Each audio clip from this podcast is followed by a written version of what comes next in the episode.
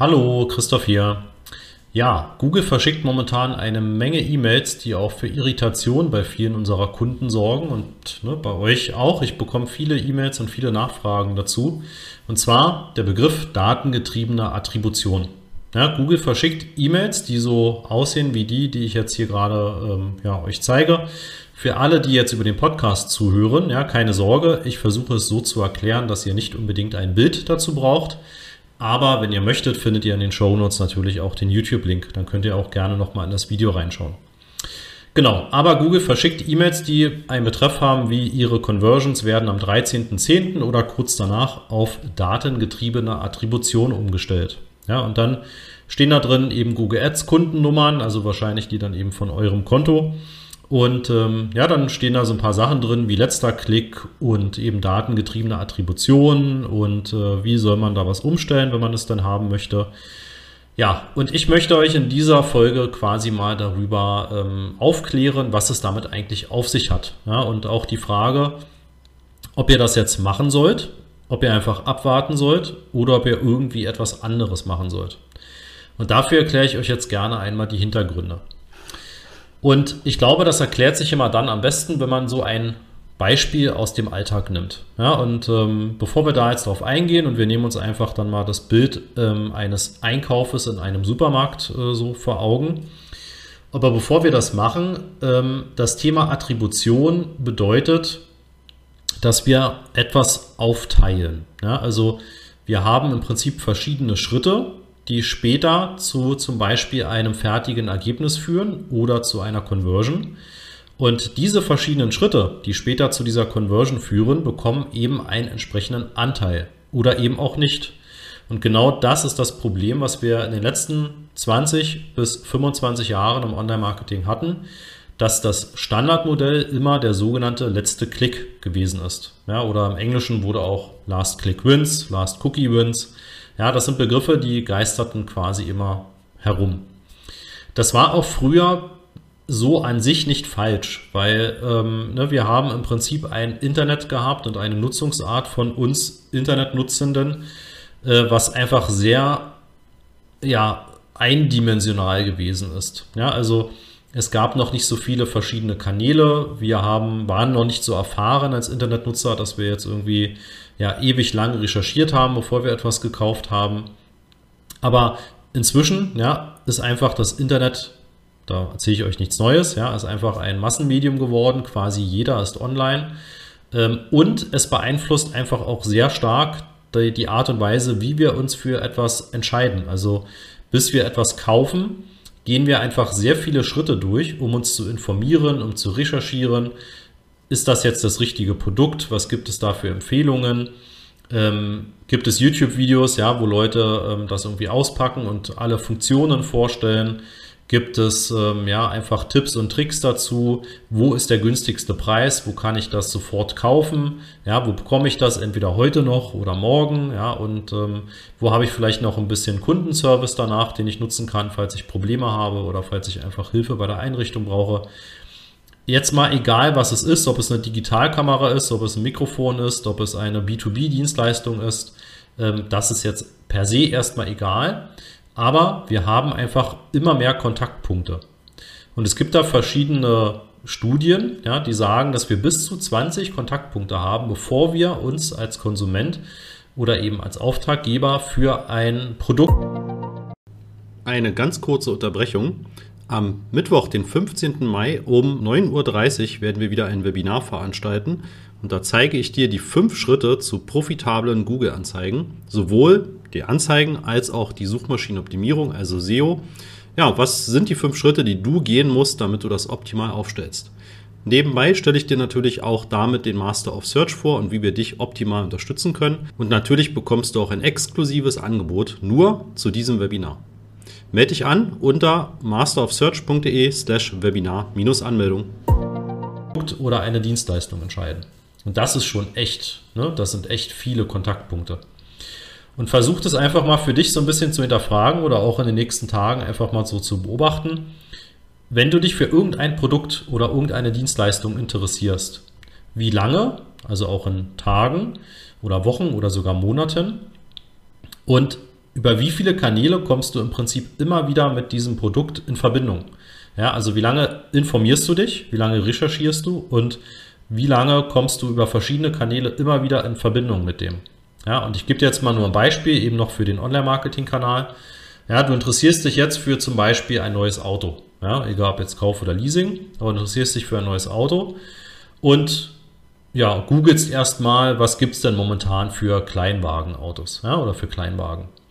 Und dann fängst du an, dich näher zu informieren. Du machst so eine kleine Vorauswahl, interessierst dich, was weiß ich, eher für den VW Polo als für den äh, Dacia irgendwas. Ähm, ja, und gehst im Prinzip immer weiter und kommst immer wieder in Kontakt mit diesem VW Golf. Ja, oder Polo habe ich gerade gesagt, mit dem VW Polo. Und ähm, ein Auto wirst du halt nicht nach einem Klicken sofort dann auch kaufen oder leasen, ne? sondern du wirst natürlich erstmal dich informieren, gefällt dir das Auto, was hat das für Funktionen, wie teuer ist das, ist es überhaupt verfügbar jetzt relativ zeitnah, was für Konditionen gibt es da, welche Ausstattung sollte ich wählen, ähm, gefällt mir das Auto überhaupt von dem Fahren her, also machst du vielleicht auch noch eine Probefahrt, ja, und dann hast du im Laufe der Zeit massiv viele Kontaktpunkte. Du wirst Google haben, wo du danach gesucht hast, wahrscheinlich sogar über verschiedene Suchbegriffe. Ja, am Anfang vielleicht erstmal sowas wie Kleinwagen, dann vielleicht sowas wie Kleinwagen, Volkswagen, ja, dann vielleicht der VW Polo, vielleicht dann VW Polo Preis und so weiter. Ja, du wirst immer wieder verschiedene Suchen haben und immer wieder dann auch so klicken, dass du auf die zum Beispiel Volkswagen-Seite kommst. Ja, dann wirst du vermutlich in einer Remarketing-Liste landen. Du wirst also eine Anzeige vielleicht bei Facebook sehen. Du wirst sie bei Instagram sehen. Du wirst bei YouTube nach Videos gucken. Ja, YouTube ist voll von Autovideos, Testberichte. Ja, egal ob privat oder große ähm, Verlage wie Autobild oder ähm, große Kanäle wie Carmaniac etc. Ja, da gibt es wirklich riesengroße Kanäle, die sich nur um das Thema Autos und halt sehr detailliert natürlich auch beschäftigen. Ja, die wird man sich angucken dann wirst du sehr wahrscheinlich auf YouTube vielleicht noch Remarketing bekommen. Ja, dann gehst du wieder bei Google, dann gehst du vielleicht auch mal über Bing. Dann kommst du vielleicht bei vielen von euren Produkten, ja, vielleicht auch über den Affiliate-Kanal oder über eine direkte Verlinkung von irgendjemandem, ja, der einfach das weiterempfiehlt.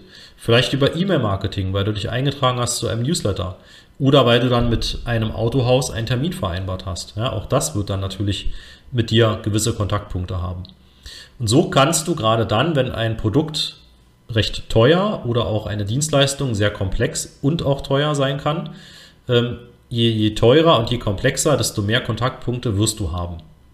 Und in der früheren Online-Marketing-Welt war es quasi so, dass dieser letzte Kontaktpunkt vor dem Kauf, also in unserem Beispiel zum Beispiel das Autohaus, ja, was mit dir die Probefahrt vereinbart hat und du dann sagst, ja, das Auto möchte ich haben, das überzeugt mich, das würde quasi die kompletten Kauf von dir oder auch den Leasingkauf von dir komplett zugerechnet bekommen. Und du würdest alle vorhergehenden Kontaktpunkte quasi leer ausgehen lassen. Ja, das heißt, die Google-Suchen, die Videos bei YouTube, ähm, die Remarketing-Anzeigen bei Facebook und Instagram, die würden alle, wenn Volkswagen auf die Auswertung guckt, würden alle nicht betrachtet werden. Ja, die hätten alle null Conversions. Und jetzt gebe ich dir ein anderes Bild, was vielleicht ein bisschen mehr aus dem Alltag ist. Ja, wir stellen uns vor, wir sehen unterwegs eine Werbung von Edeka. Und ähm, ne, denken uns, ah, okay, stimmt, ja, ich muss ja eh noch ein paar Sachen einkaufen und irgendwie gefällt mir die Werbung und das, was dort beworben wird, irgendein Aktionsprodukt, ja, ist irgendwie, sieht auch lecker aus. Ähm, ich glaube, ich gehe zu Edeka. Ja, dann ne, siehst du quasi erstmal die Werbung, denkst sozusagen darüber nach, was willst du noch alles einkaufen, außer diesem Aktionsprodukt. Und ähm, abends auf dem Nachhauseweg ja, hältst du dann eben vielleicht beim Edeka an. Das heißt, du fährst auf den Parkplatz. Ja, du hast im Prinzip dort, ähm, ich trage das hier für das Video einmal auch ein. Das heißt, der erste Kontaktpunkt könnte das Werbeplakat sein.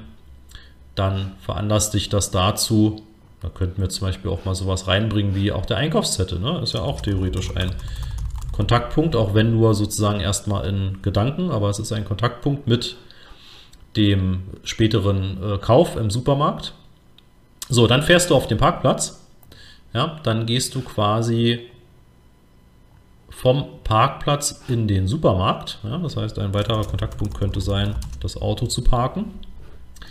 Dann natürlich in den Markt zu gehen, dir einen Einkaufswagen zu nehmen und dort ja die Produkte, die du brauchst und vielleicht noch mehr, halt in den Wagen zu legen. Ne? So, das heißt, der letzte Kontaktpunkt wäre Laden mit Einkaufswagen betreten und Produkte aussuchen. So, dann gehen wir noch einen Schritt weiter. Ja, das heißt, ich mache jetzt hier im Video noch ein weiteres Kästchen. Ich beschreibe es dir für den Podcast ja hoffentlich auch gut genug in Bildern, dass wir dann natürlich noch mit dem Einkaufswagen zum Kassenband gehen müssen und dort dann entsprechend auch wirklich letztendlich all die Produkte kaufen, die ich mir in den Warenkorb gelegt habe. So, ja, das heißt, ich habe diese ganzen Schritte und da können noch viel mehr natürlich mit dazukommen. Ja? Also das kann man ja noch wirklich weit ausdehnen. Ich könnte noch meine Familie fragen, habt ihr noch Wünsche, was ich mitbringen soll, was wir vielleicht kochen sollen die nächsten Tage?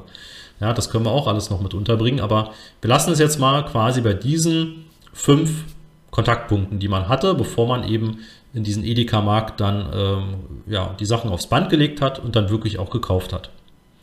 So, würde Edeka jetzt diesen Einkauf auswerten wollen, ja, das heißt, woher kamst du denn? Dann würde in der Logik des letzten Klicks dein Betreten mit dem Einkaufswagen wäre der letzte Klick. Ja, das würde dem Kauf zugeordnet werden. Ist das sinnvoll? Ja, also ist das sinnvoll, dass Edeka sagt, okay, der Christoph, der kam jetzt eben über das Betreten unseres Ladens, hat seinen Einkaufswagen gefüllt und hat dann alles bezahlt und gekauft? Natürlich nicht. Ne? Edeka möchte wissen, woher kam ich denn eigentlich? Wohne ich direkt gegenüber und habe einfach das aufgrund des kurzen Weges gewählt? Oder bin ich, wie in diesem Fall, eben durch das Werbeplakat aufmerksam geworden und habe da entsprechend eben ein Aktionsprodukt gesehen und auch gekauft? Ja? Das ist die Logik hinter der Attribution, dass ich eben das aufteile, dass ich es nicht ähm, auf den letzten Klick annehme und das steht auch in dieser Google-E-Mail so drin. Ja, da steht, dass ähm, im Unterschied zum Attributionsmodell letzter Klick wird beim der datengetriebenen Attribution von maschinellem Lernen der gesamte Kaufprozess betrachtet und jeder einzelnen Interaktion im Conversion-Pfad ein bestimmter Wert zugeschrieben. Ja? Das ist sozusagen das, was sich dahinter verbirgt. Ne? Und das habe ich jetzt hoffentlich mit dem VW Polo Beispiel und auch mit dem Supermarkt Beispiel recht gut ähm, rüberbringen können. Also ich hoffe zumindest. Ne? Sonst gebt mir gerne Feedback, dann versuche ich es nochmal mit anderen Bildern. Und ich hoffe, bis dahin könnt ihr sozusagen folgen und geht auch mit, dass im Prinzip die Aufteilung ähm, auf diese ganzen einzelnen Kontaktpunkte, die ich hatte, ja, und da ist das VW-Beispiel vielleicht noch besser als das Edeka-Beispiel, dass also die ganzen Kanäle, YouTube, Instagram, Google, YouTube und so weiter, ähm, ja, einfach relevant dafür sind, dass ich später diese Kaufentscheidung treffe.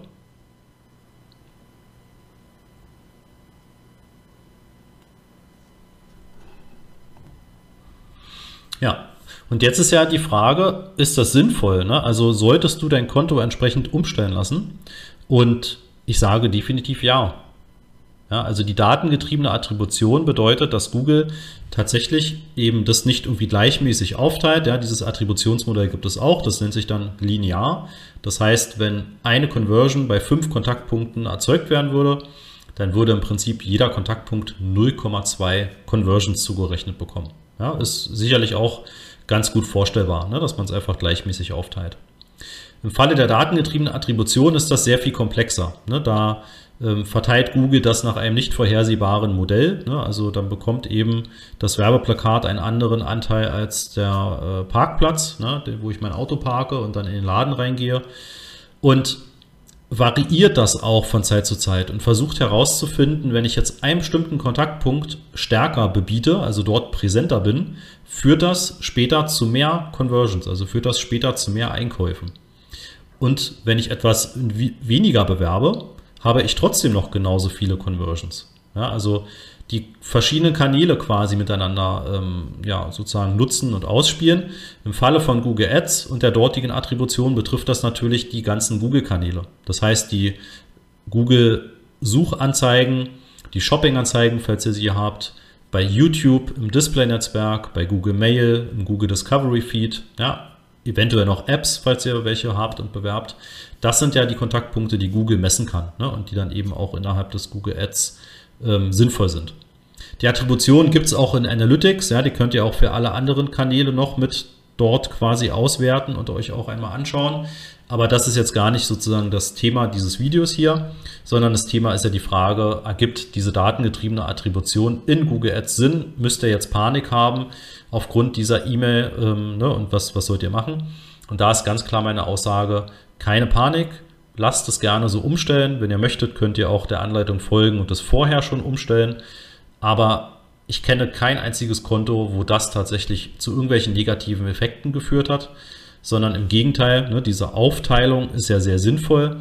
Und gerade dann, wenn ihr eine sehr gut funktionierende Kampagne oder eben generell Kampagnen habt und die Geburtsstrategien haben schon gut gelernt, dann ist eben dieses datengetriebene Modell nochmal sehr viel zielführender und hilfreicher für die Geburtsstrategien, als das mit dem letzten Klick-Modell der Fall gewesen ist. Ja, und dieses letzte Klick-Modell ist eben in 90 bis 95 Prozent aller Google Ads-Konten der Standard. Ja, und insofern ähm, wird es euch eher helfen, als dass es nachteilig sein wird. Ja, also ganz klar, lasst es gerne umstellen. Beobachtet natürlich danach auch die Performance. Ja. Manchmal wird es so sein, dass sich dadurch gar nichts verändert. Ähm, es wird aber auch Fälle geben, da wird sich dann entsprechend einfach die Aufteilung an Conversions pro Kampagne und pro Keyword ein bisschen verändern. Und im Idealfall dann natürlich auch die insgesamt Ergebnisse. Ne? Also die Ergebnisse, die ihr habt an Conversions, an Umsätzen, an Klicks etc., wird sich dann vielleicht auch zum Positiven einfach weiter erhöhen. Ne? Dann eben auch einfach mehr auf eure Ziele einzahlen. Ja, wenn ihr Fragen dazu habt oder ihr habt eben noch keine erfolgreichen Kampagnen bei Google Ads, dann bucht gerne über den Link in den Show Notes beziehungsweise in, äh, in der Videobeschreibung ein Strategiegespräch und wir finden in 15 bis 30 Minuten heraus, wo du stehst und wie wir dir weiterhelfen können, dass du zu erfolgreichen Kampagnen kommst. Ja, wir freuen uns auf dich und bis zur nächsten Folge. Ciao.